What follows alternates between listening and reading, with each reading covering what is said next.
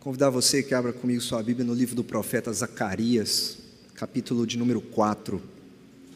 Fica antes de Malaquias, penúltimo livro do Antigo Testamento, profeta Zacarias, capítulo 4.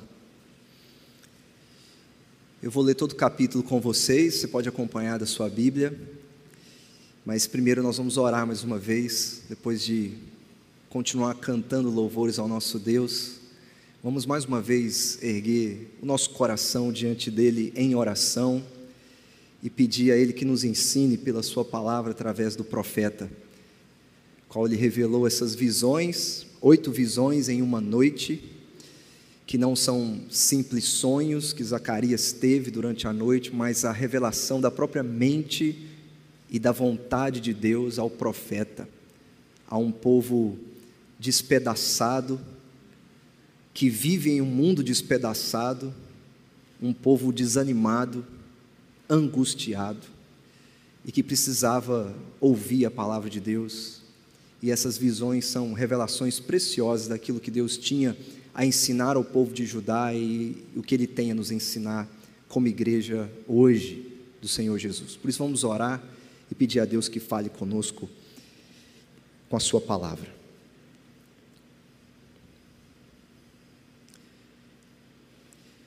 Ó Deus, tu és o Senhor de toda a terra, o Senhor é exaltado, ó Deus, em todas as coisas. A tua criação, ó Deus, rende louvores a ti. E nós também, como criaturas, ó Pai, nos submetemos ao Senhor, que é dono e rei de nossas vidas. Por isso não temos mais nada a fazer senão clamar a Ti, nos render a Ti, nos submeter ao Senhor em oração mas também, ó Deus, em humilhação, esperando, ó Deus, de que ao clamar tudo venha de ti, de tuas mãos, pois nós nos aproximamos do Senhor de mãos vazias, de coração quebrantado, de coração que tem sede, de uma alma que tem fome, que não consegue se saciar em nada que se encontra lá fora. Mas, ó Deus, nós nos aproximamos da certeza de que o Senhor pode nos saciar com tudo o que o Senhor nos promete pela tua palavra. O Senhor pode nos saciar, ó Deus, com tudo que o Senhor promete ser para nós através de Jesus Cristo, enquanto o Senhor se revela a nós ao olharmos para as palavras que o Senhor nos dá. Em um mundo despedaçado pelo pecado, dividido, e para uma igreja, ó Deus, que precisa continuar firme e caminhando sob a luz do Senhor, nos teus caminhos e na tua palavra. Que o Senhor fale conosco, ó Pai, nessa noite e nos abençoe, em nome de Jesus. Amém. Zacarias capítulo 4 diz assim: Tornou o anjo do Senhor que falava comigo e me despertou como a um homem que é despertado do seu sono. E me perguntou: Que vês? Respondi: Olho e eis um candelabro todo de ouro e um vaso de azeite em cima, com as suas sete lâmpadas e sete tubos, um para cada uma das lâmpadas que estão em cima do candelabro. Junto a este, duas oliveiras, uma à direita do vaso de azeite e a outra à sua esquerda. Então perguntei ao anjo que falava comigo: Meu senhor, que é isto? Respondeu-me o anjo que falava comigo: Não sabes tu o que é isto? Respondi: Não, meu senhor. Prosseguiu ele e me disse: Esta é a palavra do Senhor a Zorobabel, não por força, nem por poder, mas pelo meu espírito, diz o Senhor dos exércitos. Quem és tu, ó grande monte? Diante de Zorobabel serás como uma campina, porque ele colocará a pedra de remate em meio a aclamações haja graça e graça para ela. Novamente me veio a palavra do Senhor dizendo: As mãos de Zorobabel lançaram os fundamentos desta casa, elas mesmas acabarão, para que saibais que o Senhor dos exércitos em quem me enviou a vocês, pois quem despreza o dia dos humildes começos, esse alegra-se-á vendo o prumo na mão de Zorobabel. Aqueles sete olhos são os olhos do Senhor que percorrem toda a terra. Prossegui e lhe perguntei: Que são as duas oliveiras, a direita e a esquerda do candelabro? Tornando a falar, lhe perguntei: Que são aqueles dois raminhos de oliveira que estão junto aos dois tubos de ouro que vertem de si azeite dourado? Ele me respondeu: Não sabes que é isto? Eu disse: Não, meu senhor. Então ele disse: São os dois ungidos que assistem junto ao Senhor de toda a terra. Quando você olha para o. Essa é uma pergunta muito fácil de ser respondida por você e por você. Quando você olha para o mundo hoje, o que você vê? O que você vê? Como estão as pessoas? Como estão os governos? Nós olhamos para o mundo e nós vemos um mundo completamente dividido. Polarizado é uma palavra que tem sido usada nos últimos dois, três anos, talvez. Nós vemos um mundo dividido em opiniões, em ideias, em narrativas e tudo mais que nós encontramos no mundo aí afora. Nós encontramos um mundo perdido, não sabe para onde ir, não sabe em quem acreditar. Um mundo também descontrolado, descontrolado, inseguro, sem esperança Todo mundo tinha esperança que ao virar o ano parece que algo diferente ia acontecer, mas parece que o mundo continua inseguro e as pessoas vivem sem esperança. Nós vivemos em um mundo que realmente ele está despedaçado, partido, quebrado por causa do seu pecado. Por causa do pecado que há no mundo, a divisão, a violência, explode na, na violência de um vulcão em toda a Terra. E a pergunta que nós fazemos é: como um mundo despedaçado, um mundo per perdido, pode ser curado? Qual é a cura para um mundo como esse que nós conhecemos? Qual seria o remédio? Qual seria a resposta? Qual a única coisa que poderia unir tudo de novo, reconstruir o que está quebrado e fazer algo novo, algo precioso nesse mundo. Hoje nós temos pessoas espalhadas pelo mundo inteiro, desde líderes a pessoas comuns em uma rede social, todo mundo tentando se levantar como um tipo de redentor ou salvador da humanidade. E redenção é o título que está dando a algumas pessoas, ou de redentor, até mesmo um título que é dado a alguns, mas cada um aparece escrevendo alguma coisa ou gravando um vídeo apontando o problema e uma possível solução do problema que existe no mundo.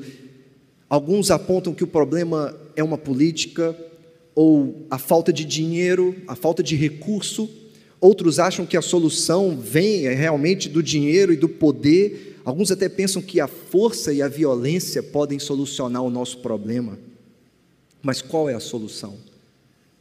O problema é que quando esses aparecem apontando possíveis soluções, é que eles, eles mesmos, primeiro, não se apontam como parte do problema do mundo porque o mundo está despedaçado e quebrado, porque nele existem seres humanos pecadores, despedaçados e quebrados. Apontar uma possível solução não é possível, a menos que primeiro nós apontemos a nossa vida também como parte do problema. E essa é a razão porque toda resposta humana falha toda resposta humana. Ela parece começar bem, mas no problema, ela, no, no final, ela falha em apresentar uma solução para o problema. Ela não consegue juntar, ela não consegue reconstruir, ela não consegue colar, porque a resposta humana para o mundo falha. Porque os homens não se identificam como parte do problema. Portanto, a resposta à nossa pergunta, como um mundo despedaçado pelo pecado pode ser curado, restaurado e reconstruído, a gente percebe que a solução não pode vir de nós. ela precisa estar além de nós, acima de nós. Precisamos de uma solução que não seja humana, mas que primeiro seja divina. Então, enquanto nós vivemos em um mundo incerto, dividido, nós nos perguntamos: qual é a cura? Ou de onde vem a cura para um mundo despedaçado? Zacarias traz uma resposta para nós aqui no capítulo 4. Ele é a palavra de Deus ao seu povo lá no século 6 a.C. Um povo que vivia após o exílio em uma cidade quebrada, despedaçada, que era a cidade de Jerusalém, que foi completamente destruída pelos babilônios. E agora esse povo ele precisa trabalhar. Trabalhar nesse lugar despedaçado por causa daquilo que ocorreu há tantos anos atrás. E Zacarias segue o caminho do seu profeta contemporâneo, que é Ageu, que vem antes dele aqui na Bíblia. Ageu que vem para reanimar o povo, encorajar o povo a reconstruir o templo. Zacarias também caminha pela mesma trilha, animando o povo, encorajando o povo, despertando o povo para a obra de Deus, mostrando para eles que Deus não os abandonou. Se eles se voltarem para o Senhor arrependidos, o Senhor se voltará para eles com misericórdia. É assim que Zacarias começa o seu livro. Tornai-vos para mim, diz o Senhor dos Exércitos, e eu vou me voltar para vocês, se vocês se voltarem para mim arrependidos em seu coração e quebrantados na minha presença. Zacarias começa com um chamado à mudança genuína de coração, porque Deus sabe que seres humanos são parte do problema de um mundo despedaçado. Eles não precisam começar pegando nas marretas, nos pregos e nas madeiras, eles precisam levantar primeiro o coração para ser novamente reconstruído por Deus, porque se arrependem e se tornam para eles enquanto Deus se volta para eles com misericórdia e perdão. A mudança começa em Zacarias com um chamado a um arrependimento genuíno de coração. Depois vocês pegam nos martelos depois vocês levantam os muros. Primeiro vocês levantem os seus corações. O povo chega a lançar os alicerces, eles começam a trabalhar, ainda com Esdras, mas o ânimo não dura muito tempo. Logo o povo para. Só existem apenas os fundamentos do templo lançados, porque a vida do povo de Deus nesses dias não era uma vida fácil o mundo que rodeava o povo de Deus também era um mundo quebrado e despedaçado. O mundo que rodeava o povo de Deus eram pessoas, nações, opositoras, inimigas, e que colocavam sobre o povo de Deus muitas pressões e dificuldades para continuar o trabalho. Por isso, quando eles começam extremamente animados para lançar os fundamentos, eles também param rapidamente porque eles não têm ânimo algum para continuar o trabalho, as pressões ao redor, as lutas, as dificuldades. É um mundo difícil aonde o povo de Deus habita. É um mundo difícil, duro de se viver. Existem muitos desafios e grandes desafios para o povo de Deus enquanto eles trabalham. Zacarias, no capítulo 4, na sua quinta visão, das oito visões que ele tem em uma noite, é uma palavra de Deus que primeiro é direcionada a um líder muito importante do povo chamado Zorobabel.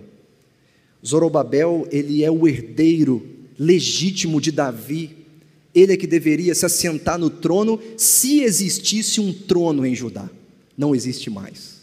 Os babilônios destruíram o trono de Judá e os persas agora que mandam no povo de Deus, que mandam nos judeus, agora voltam para casa apenas com um líder político que não é rei, que não é rei. Ele não é um rei livre. Ele é um líder debaixo do comando dos persas. Mas ele volta, mas ele é responsável pelo povo. E Deus fala diretamente ao seu líder, que seria um rei se não fosse um outro império, porque ele é herdeiro de Davi. Mas os poucos que retornam com Zorobabel, e que estão trabalhando com ele, como eu disse, estão desanimados. Estão desanimados. Eles vivem numa cidade destruída. Eles precisam lidar com uma cidade que agora não é mais a mesma, que foi completamente acabada pelos babilônios há décadas atrás e agora eles precisam reerguer tudo de novo. Então, pela palavra de Deus, revelada ao profeta Zacarias, ele vai encorajar primeiro o seu líder, que é Zorobabel, para então também encorajar o povo a, que continue trabalhando na obra do templo de Deus. Por isso o profeta Zacarias ele não está distante de nós. O profeta Zacarias e nenhum dos profetas menores da Bíblia estão tão longe assim de nós. A sua mensagem ela é destinada a nós hoje, que também talvez não vivemos em uma cidade devastada, talvez com muros caídos e casas quebradas, mas vivemos em um mundo devastado pelo pecado devastado por tantas divisões e por tantos pedaços que se espalham pelo mundo. O pecado que impõe muitos desafios e grandes dificuldades em um mundo duro de se viver, difícil de se viver, e que traz muito desânimo, incerteza, falta de vontade de trabalhar. Por isso o povo de Deus e Zorobabel precisam da palavra de Deus. Zacarias, aqui no capítulo 4, é uma dessas visões, e que nesse capítulo fica muito claro, apontando diretamente para o seu líder: não é por força, Zorobabel, nem por poder que vocês farão a minha obra, mas é pelo meu espírito, diz o Senhor dos Exércitos. Mas também uma mensagem para o povo de Deus: vejam o prumo nas mãos de Zorobabel e se alegrem ao invés de desprezar os humildes começos. É uma palavra ao líder que está à frente do povo, que precisa de ânimo, de coragem para continuar trabalhando, mas é uma mensagem para o povo, para que olhe para o seu líder, o veja trabalhando e se alegre no seu trabalho. Zorobabel, ele não vai servir ao Senhor para reconstruir o templo pela sua força, pelo seu poder, mas pelo poder do Espírito. E então o povo se alegrará, vendo o prumo nas mãos do construtor do templo de Deus, trabalhando pelo povo de Deus, não fazendo pela violência que eles conhecem das nações, mas o fazendo pelo poder do Espírito Santo. Isso será um motivo de grande alegria para o povo de Deus ver um construtor que não trabalha pela sua força. Zorobabel ele aparece em Zacarias como esse construtor do templo, e o povo como aquele que se alegra no trabalho dele, um povo que se alegra naquilo que o homem que Deus está levantando para construir, está fazendo no templo de Deus. Nada, absolutamente nada, poderá impedir o construtor de trabalhar.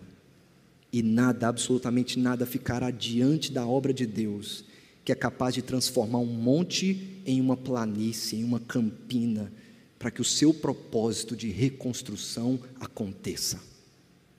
Nada impedirá o Senhor. Por isso o texto termina dizendo que Ele é o Senhor de toda a terra. Alegrem-se, alegrem-se ao ver o construtor do templo trabalhando trabalhando pelo povo de Deus. Mas como a gente vê isso aqui em Zacarias 4? Como essa verdade, essa mensagem para o povo de Deus se desenvolve aqui? A primeira coisa que a gente precisa ver no texto é o significado dessa visão. Dessa visão que para muitos é, é complicada demais, as oito visões de Zacarias parecem complicadas demais. Mas a primeira coisa que a gente faz é entender a visão, que é a quinta visão.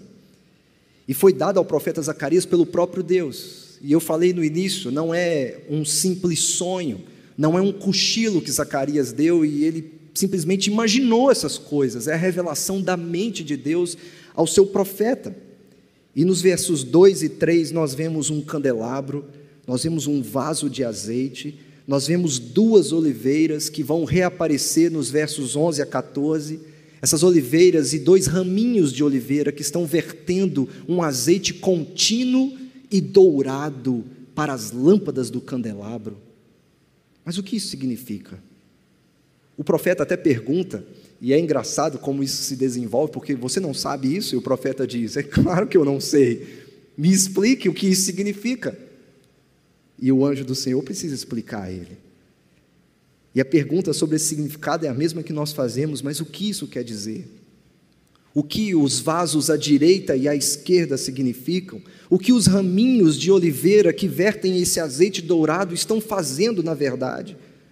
O candelabro de ouro, nós lemos que tem sete lâmpadas, e é revelado ao profeta que essas suas lâmpadas ou essas suas chamas, elas não se apagam porque elas estão recebendo um alimento contínuo de óleo, de um azeite dourado que está vertendo desses dois raminhos de oliveira, que vão provendo um azeite continuamente para que as lâmpadas do candelabro jamais se apaguem.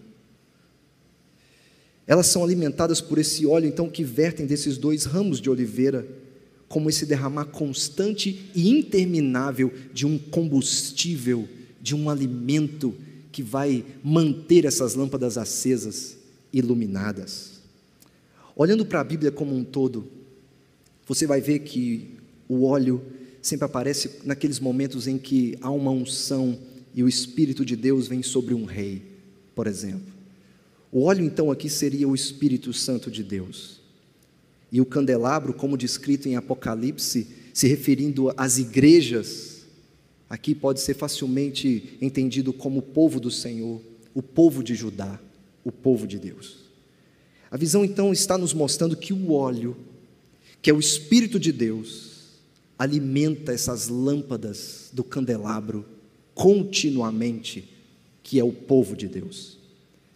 E a gente entende isso claramente se a gente, por exemplo, ir a Isaías 42 e ele escreve o seguinte: Eu, Senhor, o chamei para a justiça, falando ao seu povo. Segurarei firme a sua mão, eu guardarei e farei de você um mediador para o povo e uma luz para os gentios.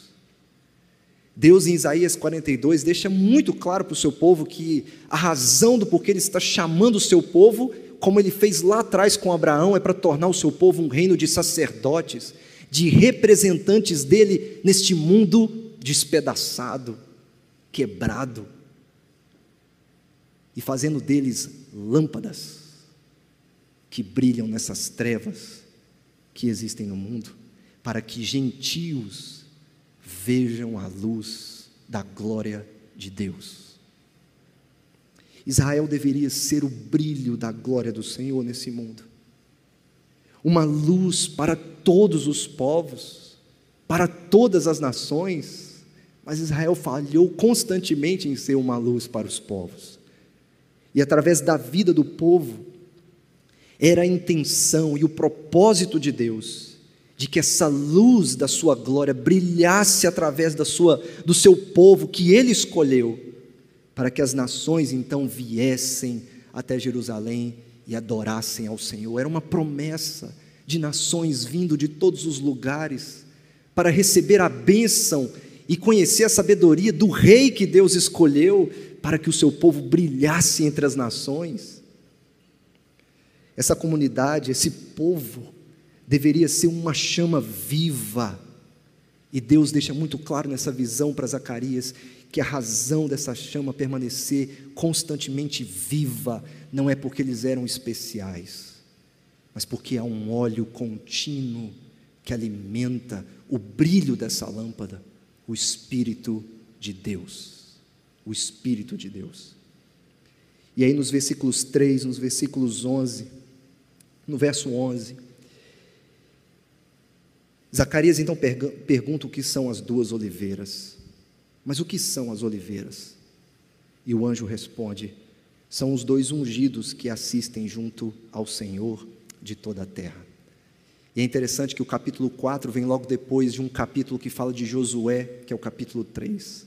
Josué era o sacerdote, o líder religioso do povo, e aqui nós temos no capítulo 4 Zorobabel, o líder civil do povo. E aqui eles são chamados pelo Senhor de os seus dois ungidos os seus dois escolhidos que receberam o poder do Espírito de Deus para trabalhar à frente do povo, para reconstruir o templo e para alimentar o povo de Deus. Eles são como um, um pregador que me ensinou muito na minha vida disse uma vez, eles são os dois filhos do óleo, os dois filhos ungidos por Deus. Homens cheios do Espírito, chamados e capacitados pelo Espírito Santo de Deus para realizar uma obra que eles, pela força e violência, como a gente vê no versículo 6, não podem realizar, mas só o podem fazer pelo poder do Espírito de Deus. E esses dois ungidos, eles representam a luz do capítulo 3 de Zacarias e a luz do capítulo 6 de Zacarias. Os dois juntos, eles estão prefigurando uma única pessoa. Eles estão apontando para uma única promessa que aparece no capítulo 3, quando Deus diz: eu vou enviar o meu renovo, e em um único dia eu vou perdoar todos os seus pecados. Em um único dia. Josué e Zorobabel juntos representam o renovo. Eles prefiguram aquele que virá para em um único dia realizar uma obra definitiva e salvar o povo de Deus dos seus pecados, que é a razão do seu problema a razão do seu problema. Eles estão prefigurando esse que vai ser o verdadeiro ungido, o Messias, o prometido de Deus. Em Zacarias 6 ele escreve: Eis aqui o homem cujo nome é renovo, ele brotará do seu lugar e edificará o templo do Senhor. Ele mesmo vai edificar o templo do Senhor e será revestido de glória assentar-se-á no seu trono e dominará e será sacerdote no seu trono. E Zacarias termina dizendo: E ele reinará perfeita união entre ambos os ofícios. Os dois juntos prefiguram um que será tanto rei como sacerdote do povo de Deus, o verdadeiro filho do óleo, o verdadeiro ungido de Deus, o verdadeiro homem cheio do Espírito Santo. A promessa de um ungido, que é o renovo, que é ao mesmo tempo sacerdote e rei, que se assenta no trono e que domina sobre toda a terra, é o que nós temos nessa visão.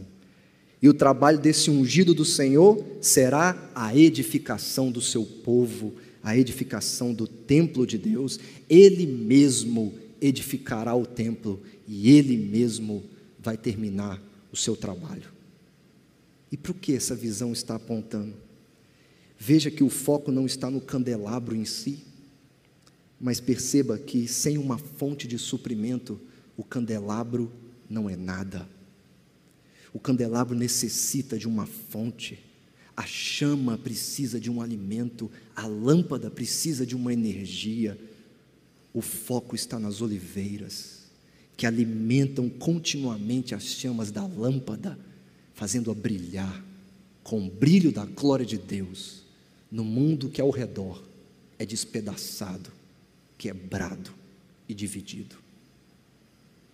Deus, pelo Espírito, é quem vai controlar a vida do seu povo para que essa luz brilhe através do trabalho dos dois ungidos que assistem junto ao Senhor de toda a terra. É pelo poder do Espírito que o povo de Deus se tornará uma luz e uma chama viva em meio às trevas. E Deus é quem o fará mediante a obra de um renovo, que assiste junto ao Senhor que domina toda a terra, que está na sua presença. Este ungido é também o construtor, aqui em Zacarias 4. Não apenas o sacerdote, mas aquele que toma o prumo nas mãos e trabalha. Este ungido é que vai edificar o templo em quem o povo deve se alegrar ao vê-lo trabalhando, construindo e edificando o templo de Deus. E o que nos leva então à mensagem desse texto. Qual é a mensagem de Deus para o seu povo?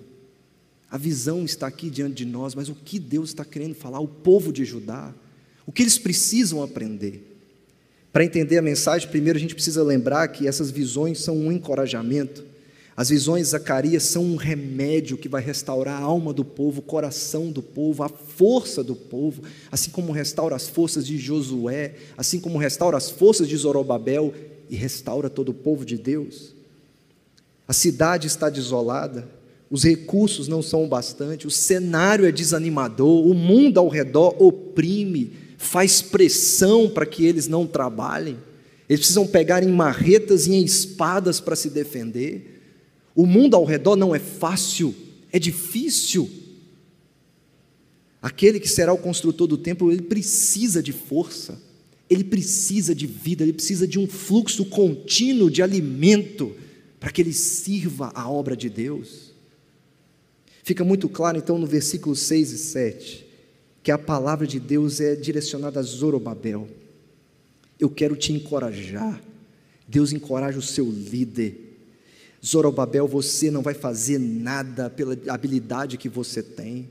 Você não vai fazer nada pela capacidade que você tem. Por alguma engenhosidade que você possua, não é nada que você faça, Zorobabel, não é pela força, você nem mesmo vai lançar um tijolo sequer pela violência, obrigando-os a fazer, você vai fazer pelo poder do meu espírito, que sou o Senhor dos exércitos, sou eu que vou trabalhar através de você.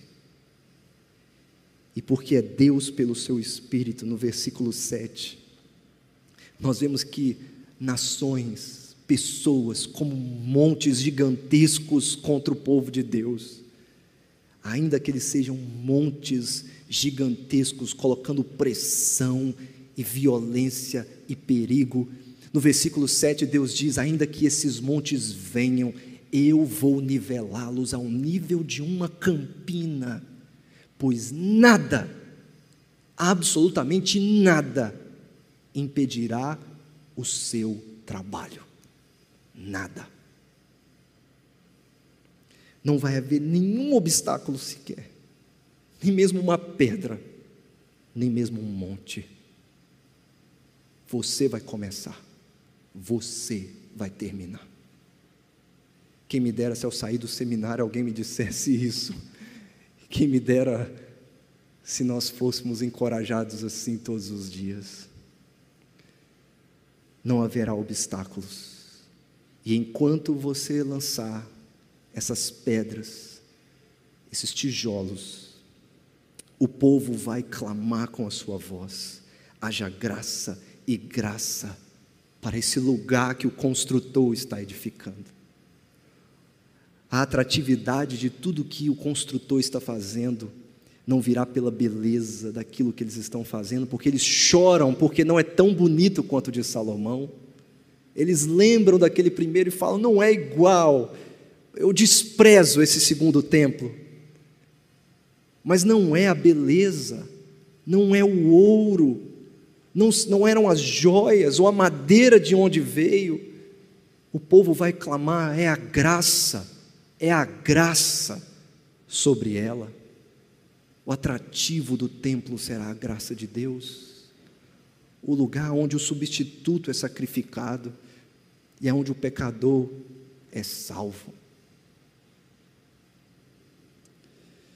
Humanamente falando, Zorobabel podia olhar para tudo isso e dizer assim: ah, eu não, eu não consigo, isso é impossível, é trabalho demais. Por isso é uma mensagem de encorajamento. Deus Deus está dizendo a ele: sou eu que vou fazer pelo poder do meu espírito, não é você. Sou eu que vou fazer, eu darei o poder, eu serei a sua fonte. Pegue nas ferramentas e faça. E nada, absolutamente nada poderá resistir à obra que eu estou fazendo. Você só precisa obedecer e, pelo poder do Espírito, está motivado, alegre para fazer.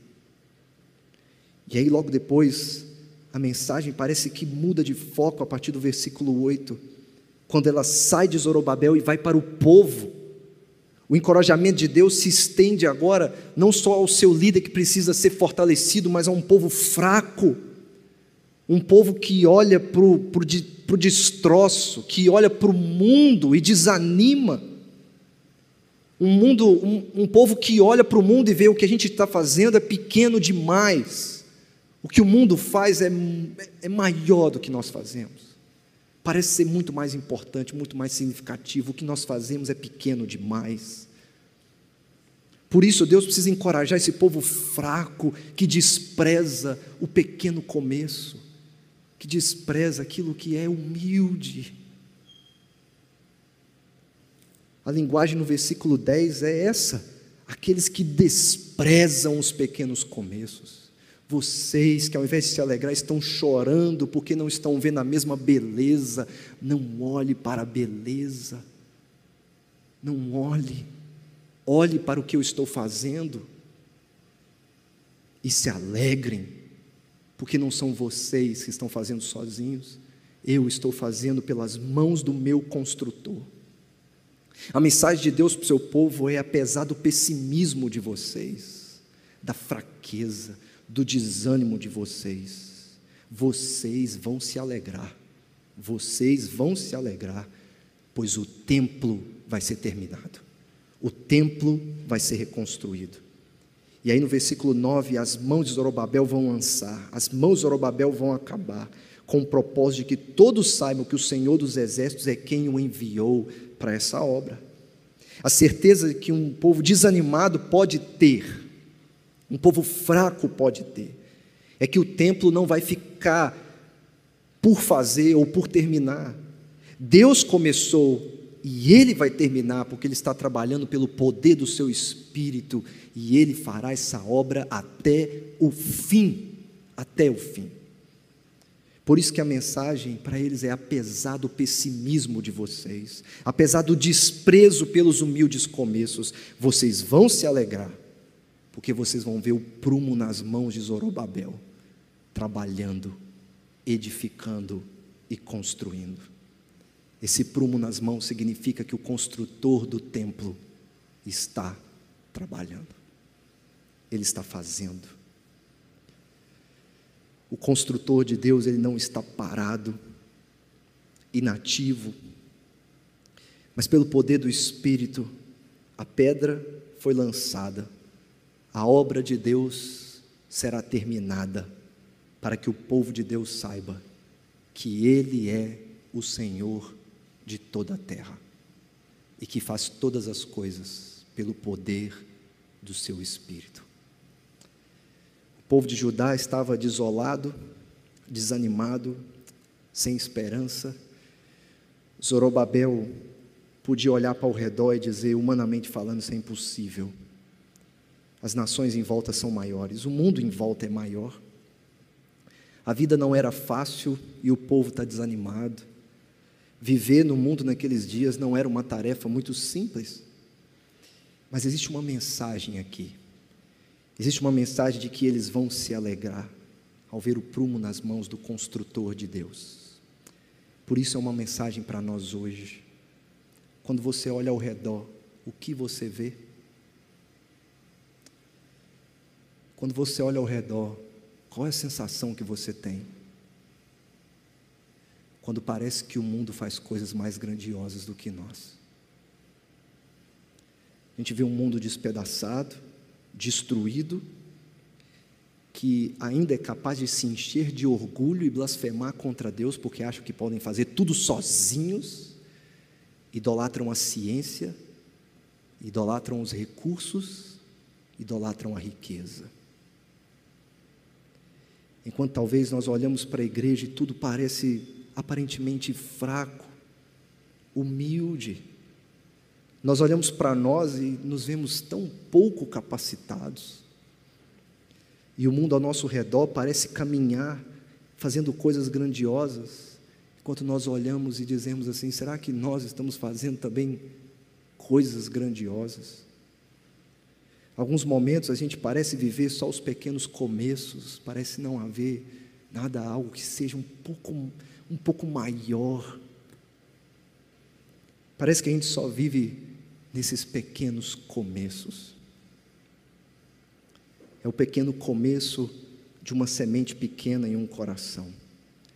É o pequeno começo de doze discípulos na Palestina, insignificantes, pescadores, iletrados, pequenos começos, mas que não podem ser desprezados porque a semente cresce, os doze se tornam cem, se tornam mil, três mil, cinco mil, milhões e igrejas pelo mundo todo.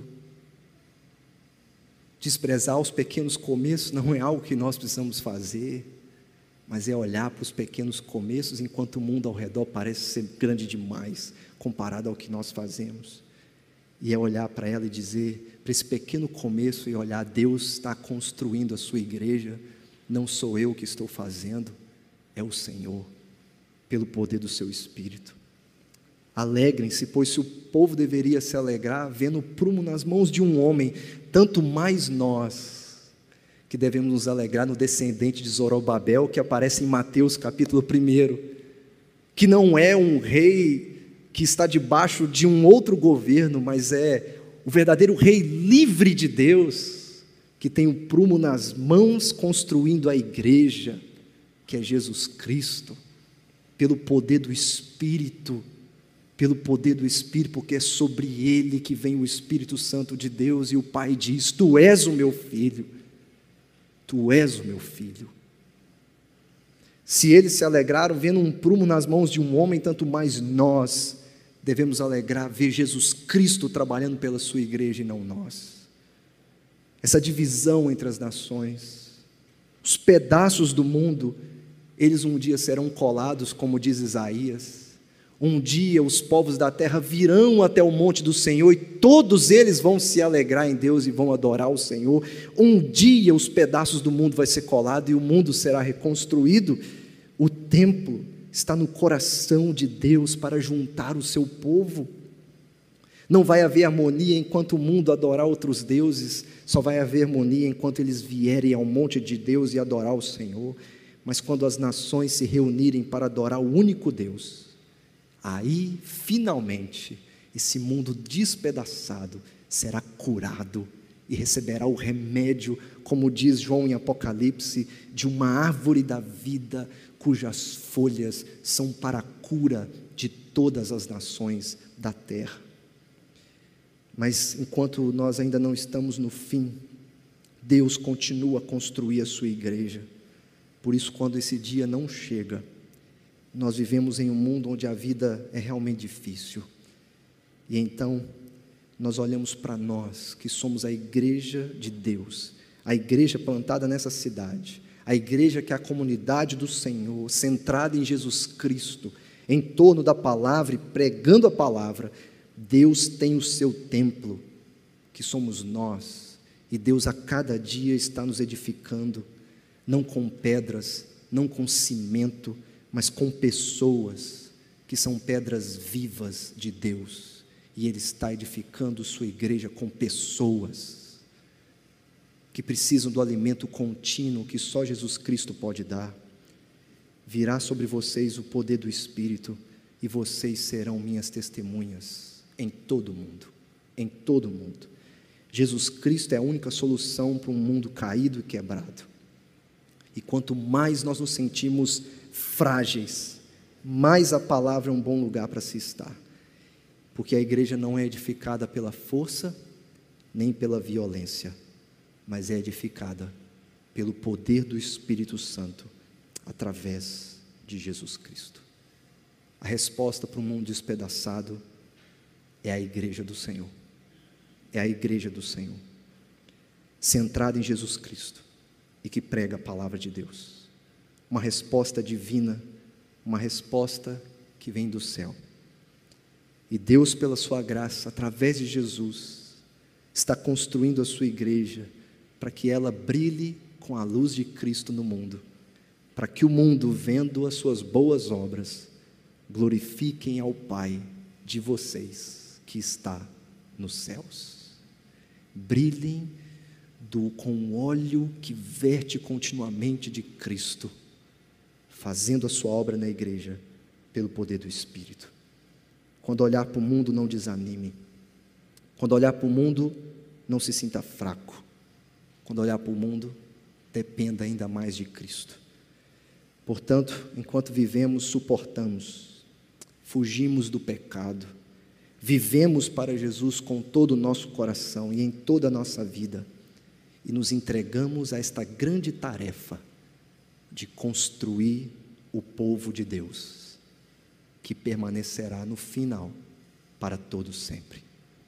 No fim, O mundo com seu poder e violência vai passar, mas a palavra de Deus permanecerá e a igreja continuará para todo o sempre. Porque Deus faz pelo poder do seu espírito. Que Deus nos abençoe em nome de Jesus.